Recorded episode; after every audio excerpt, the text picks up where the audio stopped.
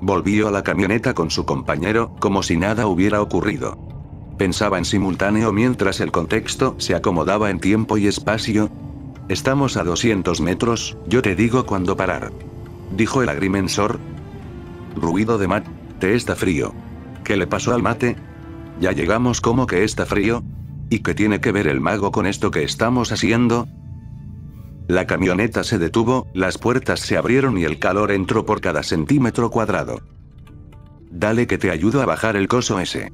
Respondió, los magos hacen trucos, los trucos son para distraer la atención. Trípode se llama y todavía no empezaste a decir nada.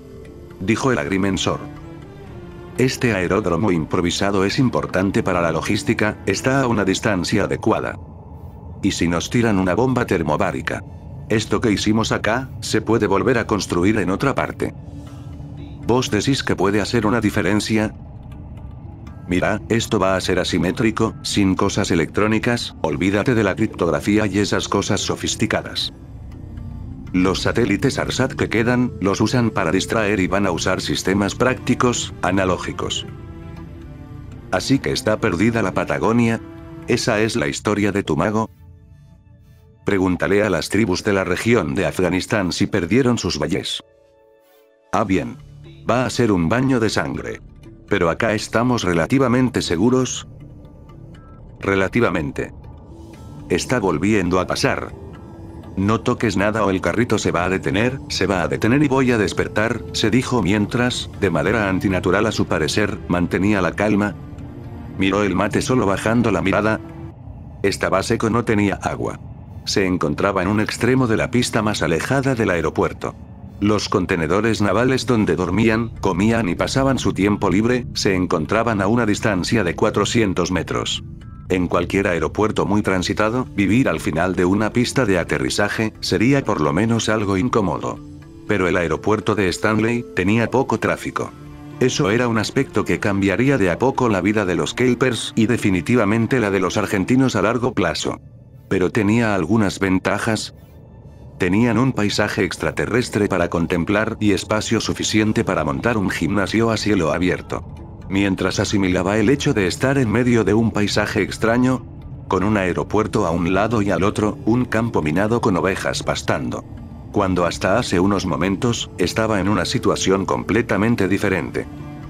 Un vehículo militar se acercaba por una pista auxiliar, él intentó mantener la concentración mientras trataba de recordar cómo recitar en inglés las regulaciones del aeropuerto relacionadas con el consumo de alimentos. Recordó también que su inglés mejoró mucho en pocos días y era capaz de ser cordial en sus formas. Pero también recordó que nunca había aprendido inglés u otro idioma. El vehículo se detuvo a pocos metros de él y un funcionario del aeropuerto se acercó. Él lo saludó con una sonrisa. Y. Good morning. In case you're wondering, the airfield regulations aren't saying anything about not drinking mate in the vicinity of the airstrip. ¿Qué? Preguntó muy confundido el agrimensor. Él hizo una pausa y miró a su compañero, el primer pensamiento que pasó por su mente, como un déjà vu. ¿Otra vez? ¿La puta? Aún así respondió, que la pista improvisada va a seguir algunas regulaciones que usan los militares ingleses y otras no. Vamos a poder tomar bebidas cerca de la pista en horario laboral, pero tiene que haber tachos de basura a mano. El día de trabajo pasó muy rápido, hechas las mediciones, las marcas con pintura y señalizaciones. Era todo lo necesario para empezar, lo único que quedó por hacer, era enviar un mensaje y esperar que empiecen a llegar los camiones. Eso no era un aeródromo, era un tramo de carretera en un paisaje nocturno, árido y frío. Con suerte pondrían aterrizar todo tipo de aeronaves pensadas para una logística humanitaria. En todo eso pensaba mientras montaba un toldo en la camioneta y el agrimensor buscaba ramas para hacer una fogata. También llegó a la conclusión que ese trencito fantasma no estaba dispuesto a detenerse. Tenía la sensación que se podía largar a llorar en cualquier momento. No estaba seguro si realmente trabajó en una misión diplomática en el aeropuerto de Stanley. O si realmente estaba loco, no podía estar en dos lugares al mismo tiempo, ni tener tanto control de ello. La última vez que se hizo ese tipo de preguntas, tenía un ataque de nervios, estaba llorando, sus hermanos y su sobrino desaparecieron frente a él y la realidad era una idea cuestionable.